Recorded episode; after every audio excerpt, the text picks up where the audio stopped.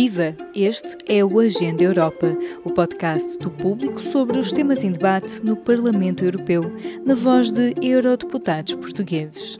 Na União Europeia há cerca de 700 mil pessoas que vivem nas ruas. Só na última década houve um crescimento de 70% no número de pessoas em situação de sem-abrigo. A 24 de novembro, o Parlamento Europeu aprovou com larga maioria uma resolução com uma série de recomendações para acabar com este fenómeno até 2030. O jornalista Tiago Mendes Dias conversou com o eurodeputado socialista Manuel Pizarro, um dos quatro portugueses na Comissão do Emprego e Assuntos Sociais. Falam sobre a resolução adotada e a estratégia da União Europeia de combate a esta forma de exclusão. A União Europeia deu conta de que houve um aumento de 70% de pessoas sem abrigo ao longo da última década. Que fatores é que conduziram a esse aumento? Basicamente, nós temos marcadamente, reconhecidamente, um modelo económico que produz desigualdade. E esse é um tema muito relevante, porque um dos objetivos centrais da União Europeia é alcançar o pleno emprego e conseguir a promoção social dos cidadãos europeus. Ora, se está a haver não apenas a manutenção, mas até o aumento das pessoas em situação de sem-abrigo, isto quer dizer que há alguma coisa está a falhar do ponto de vista dos objetivos sociais da União Europeia e é isso que o Parlamento Europeu pretende que seja corrigido nos próximos anos. Eu perguntava uh, se este aumento na última década tem sido uniforme nos Estados-membros ou se tem havido Estados-membros onde o efeito é mais acentuado. Bem, esse é um dos problemas. Aliás, uma das reclamações do Parlamento Europeu, dirigida à Comissão Europeia e aos Estados-membros, é que nós encontremos definições comuns, porque nesta matéria, até entre os diferentes Estados-membros, as definições são distintas. A maior parte dos países adota a mesma definição que Portugal adota. Pessoas em situação de sem-abrigo são não apenas as que vivem nas ruas, mas também todos aqueles que estão em alojamentos temporários, alojamentos de emergência, em pensões pagas pela Segurança Social, todos estes são classificados como pessoas em situação de sem-abrigo. Mas há outros países com classificações distintas destas. Ora, sem boa informação comparável entre Estados-membros e comparável no tempo, o fenómeno é muito difícil de analisar e essa é uma das propostas que o Parlamento Europeu dirige à Comissão. Encontremos definições comuns e façamos com que o Eurostat, o organismo europeu que está encarregue de recolher estatística e informação, recolha e divulgue também informação adequada sobre as pessoas em situação de sem-abrigo. Um dos caminhos apontados no comunicado que li da Comissão Europeia é que a Comissão financie e monitorize o combate de cada Estado-membro, porque isto é da responsabilidade de cada Estado-membro. Por exemplo, em Portugal, o Governo anunciou no ano passado 131 milhões de euros para este problema. Para este orçamento também já anunciou a medida das 600 casas. Considera que estes são exemplos da estratégia que a Comissão Europeia propõe e se também se há países especialmente avançados neste combate que sirvam de exemplo àquilo que querem fazer nesta década que está a começar? Eu diria que em Portugal nós estamos a caminhar na direção certa, mas francamente precisamos de acelerar o passo, porque pelos números oficiais em 2018 teríamos cerca de 3.500 pessoas em situação de sem-abrigo, claro, a grande maioria das quais concentradas em Lisboa e no Porto, mas isso é o que é normal, as pessoas. Eh, este é um fenómeno fundamentalmente das cidades, do mundo urbano, e havia uma ambição que estava colocada desde 2019, que era chegarmos a 2023 sem pessoas em situação de sem-abrigo. Esta ambição é muito maior do que a ambição que agora o Parlamento Europeu colocou à União Europeia, que é chegar até 2030 sem pessoas em situação de sem-abrigo. Mas eu diria que se nós em Portugal queremos cumprir essa meta, chegar a 2023 sem pessoas em situação de sem-abrigo, temos que andar muito mais depressa. Temos que andar muito mais depressa. Primeiro, no conhecimento com detalhes deste problema, nós temos que saber quem são as pessoas que estão em situação de sem-abrigo e que estão em risco de estar. Porque muitas delas têm problemas concomitantes. Têm problemas de saúde, consumo de drogas ilícitas, alcoolismo, têm problemas de saúde mental dos mais diversos tipos e esses problemas têm que ser conhecidos, identificados e abordados por equipas especializadas. Por outro lado, temos que fazer uma intervenção muito rápida, e isso é especialmente importante quando nós sabemos que agora, com a crise económica causada pela pandemia, pode haver um recrudescimento das pessoas que sejam empurradas para a rua, porque isto é sabido, a intervenção é tão melhor sucedida quanto mais rápida for. O que quer dizer que nós temos que ter em todos os locais, numa combinação virtuosa entre a segurança social e as autarquias, equipas de rua que muito rapidamente encontrem as pessoas que aparecem de novo na rua e lhes deem uma solução. E depois, claro, temos que ter uma solução. Temos que ter soluções transitórias de acolhimento no imediato e temos, sobretudo, que ter uma solução estrutural que devolva a essas pessoas condições para voltarem ao mercado de trabalho, para terem o apoio do sistema de saúde que necessitam e para terem uma casa. No fim do dia, o tema do sem-abrigo é terem ou não terem casa e tem que se criar condições para que as pessoas tenham casa, porque são um direito humano inalienável e essencial. Não se pode viver sem ter uma casa. E que exemplos de políticas podem ser seguidos para que as pessoas nessa condição possam ter acesso a serviços públicos, à saúde e ao mercado de trabalho, tal como as outras pessoas têm. Que exemplos de políticas é que discutiram? Que exemplos de políticas estão no horizonte? Um aspecto muito relevante é, desde logo, este debate público sobre o tema. Uma das coisas que acontece em vários países europeus e que existe sempre a tentação de acontecer é varrer este problema para baixo do tapete. É tornar o sem-abrigo invisíveis, invisíveis à sociedade. São pessoas que vivem à margem da sociedade. Ora, isso é inaceitável. Quer dizer que nós temos que trazer este problema em cima da mesa. Nós seremos uma sociedade imperfeita enquanto houver uma só pessoa a viver nas ruas, porque isso é humanamente inaceitável.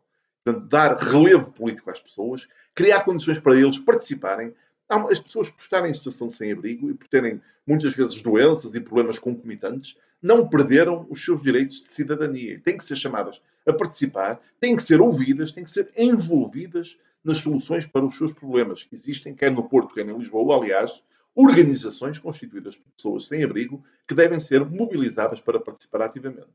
E depois eu chamaria a atenção para um programa que em muitos países da Europa tem tido muito sucesso, eh, chamado em inglês Housing First, eu diria a casa em primeiro lugar, que é um programa que procura reconhecer que Todas as outras medidas sociais são muito importantes e muito relevantes, mas todas acabarão por falhar se nós não formos capazes de fazer com que as pessoas tenham uma casa onde possam reconstruir um projeto de vida.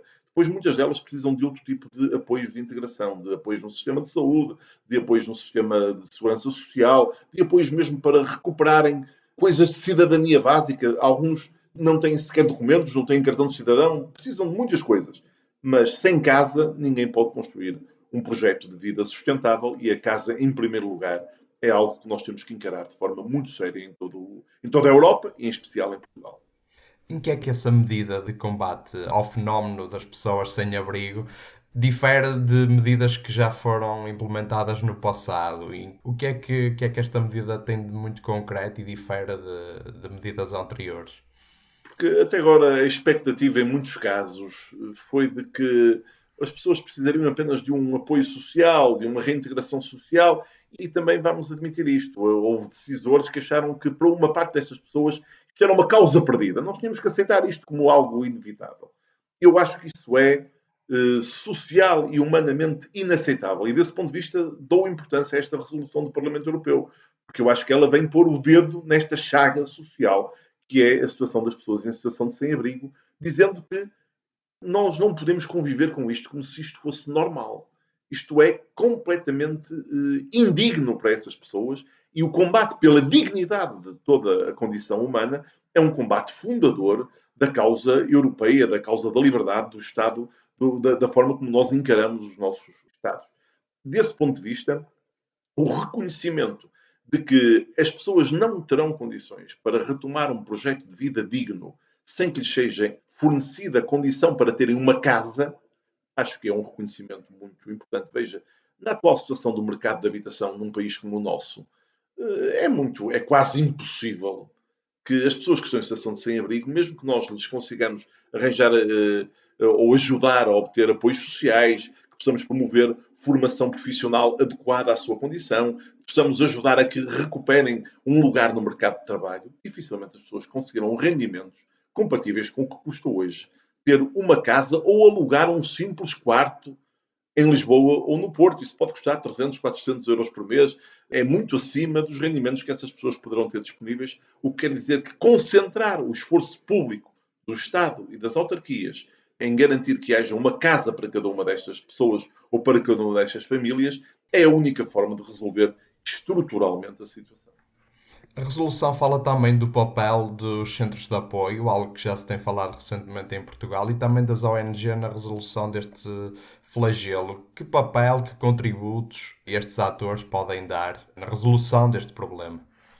Nós temos, felizmente, em Portugal um tecido social muito forte, muito ativo, muito generoso e ele é muito importante porque as pessoas que estão em situação de sem-abrigo precisam muitas vezes de uma abordagem muito informal, de uma abordagem adequada à situação de cada um. Nós fazemos um rótulo, pessoas em situação de sem-abrigo, mas cada pessoa, cada família, cada circunstância é uma circunstância particular e muitas vezes as ONGs estão em melhores condições para abordar estas pessoas, para as contactar na rua, para promover a sua aproximação às instituições do que as próprias instituições do Estado, porque são mais flexíveis nesta capacidade de adaptação. Nós precisamos muito desta dedicação e deste esforço das ONGs que tem que ser integrado de uma forma global, eu diria que à escala municipal ou à escala metropolitana. Por outro lado, valorizo também muito os centros de abrigo.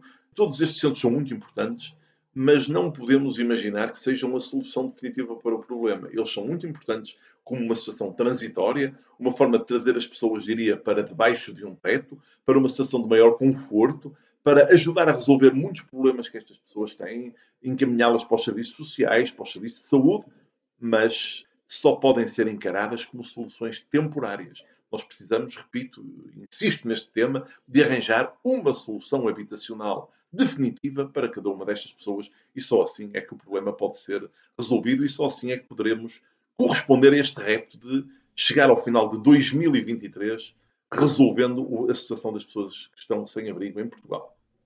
Eh, o Parlamento Europeu, na vossa discussão na Comissão do Emprego e Assuntos Sociais, tem discutido alguma eventual regulação dos mercados imobiliários. Acredito que essas competências também passem pelos Estados nacionais, mas o que é que já foi discutido entre vós nesse aspecto? Muito bem. As competências, naturalmente, são no essencial dos Estados nacionais. E eu diria nessa matéria que cada Estado tem mesmo que encontrar as respostas que sejam mais adequadas, porque a realidade, um pouco por toda a Europa, é muito distinta. Nós temos desde países e cidades onde uma percentagem muito grande do parque habitacional é do Estado, Estado Nacional ou Estado autárquico, normalmente da, da, da autarquia, e essas têm uma, uma, grande capacidade de intervir, desde logo, na regulação dos preços, pois se o município é proprietário de 30% ou 40% ou até 50% das casas, como acontece em várias cidades, olha, de países insuspeitos como a Holanda ou a Áustria, é evidente que os poderes públicos têm logo uma capacidade muito grande de regular o custo da habitação. Por outro lado, há muitos outros países onde a realidade é muito distinta dessa. Eu diria que o que temos conseguido de mais positivo é a aceitação que os fundos europeus, quer o fundo do novo Programa de Recuperação e Resiliência, que em Portugal tem ficado conhecido pela bazuca europeia para ajudar a sair da crise, quer o próximo quadro comunitário de apoio, 2021-2027, haverá fundos que os Estados-membros podem utilizar especificamente nas suas políticas de habitação. Agora é preciso que cada um dos países faça disto também uma prioridade e utilize estes fundos para promover a habitação a custo acessível para as pessoas das classes médias e para promover a habitação a custo muito baixo para as pessoas com eh, grandes dificuldades económicas, ajudando por esta via a combater a pobreza, a diminuir as pessoas em situação de sem-abrigo e a promover a coesão social e o desenvolvimento social que são essenciais. Relativamente à discussão na Comissão do Emprego e dos Assuntos Sociais e no próprio Parlamento, ficou definido durante a próxima década quanto dinheiro pode ser destinado a este problema, se bem que os Estados Nacionais é que têm maior responsabilidade. Vamos ver, não há ainda uma definição clara. Eu diria que quer no Programa de Recuperação e Resiliência, quer no quadro financeiro plurianual 2021-2027, há em vários programas uma enorme possibilidade dos Estados alocarem recursos a estas funções. Por um lado, porque, aliás, por exemplo, o Estado português já anunciou que no programa de recuperação e resiliência haverá 600 milhões de euros destinados às políticas de habitação. É um esforço que já há muitos anos que não era realizado pelo Estado português e há uma margem de flexibilidade grande. Agora é preciso que no quadro desses programas, repito, Programa de Recuperação e Resiliência e os programas já existentes, o FEDER e o Fundo Social Europeu mais, cada Estado faça a sua parte e é um pouco esse também o estado de espírito do Parlamento Europeu quando aprova esta recomendação. É este o voto de Manuel Pizarro, eurodeputado eleito pelo Partido Socialista, que faz parte do grupo da Aliança Progressista dos Socialistas e Democratas do Parlamento Europeu. Viva! Este é o P24. Olá, este é o Poder Público. Sobre Carris. Este é o Vitamina P. Vamos lá? Já segue os podcasts do público?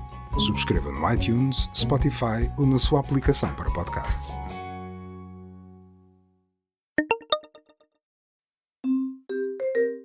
As instituições da União Europeia preparam-se para a Conferência sobre o Futuro da Europa, um fórum de debate para ouvir cidadãos e cidadãs sobre como pode a Europa servir melhor as pessoas que fazem parte desta grande comunidade.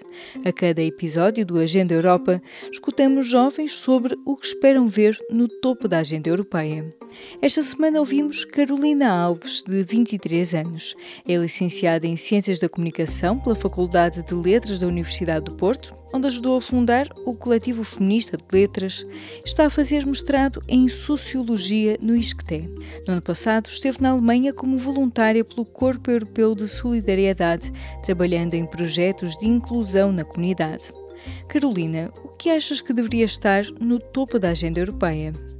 há várias questões que merecem e que devem estar no topo da agenda europeia. Muitas delas já estiveram ou já foram trabalhadas de certa forma, mas esse trabalho não foi o suficiente. Outras continuam a não ser endereçadas da forma que deviam ser e continuam a não receber a atenção que merecem. Exemplos disso são, obviamente, a questão, por exemplo, dos migrantes e dos refugiados, a questão da crise climática e, ou a questão da ascensão da extrema-direita. Mas é também importante olhar, por exemplo, para a questão da pobreza e da exclusão social, porque numa instituição como a União Europeia, que se preza por ser uma instituição que trouxe estabilidade, que trouxe prosperidade, que abriu portas à democracia e que abriu portas a oportunidades e a crescimento e a igualdade, é inconcebível que os valores de pessoas em situação de pobreza cheguem quase aos 20% sendo que há países dentro da União Europeia que têm valores mais elevados. É um indicador de que a desigualdade continua a não ser combatida, é um indicador de que aquilo que está a ser feito não é o suficiente e mostra que os rendimentos continuam a ser baixos, que há pessoas que continuam a viver na precariedade, que continuam a trabalhar sem condições e que continuam a ficar à margem da sociedade por não terem a oportunidade de ter uma vida mais digna. E é essencial que isto seja endereçado na União Europeia, que seja visto como um problema europeu e que se procure perceber como é que se pode tornar a Europa e a União Europeia numa instituição mais igual, numa instituição mais democrática e numa instituição que possa verdadeiramente representar todos os seus cidadãos, incluindo aqueles que estão hoje à margem daquilo que é esta instituição.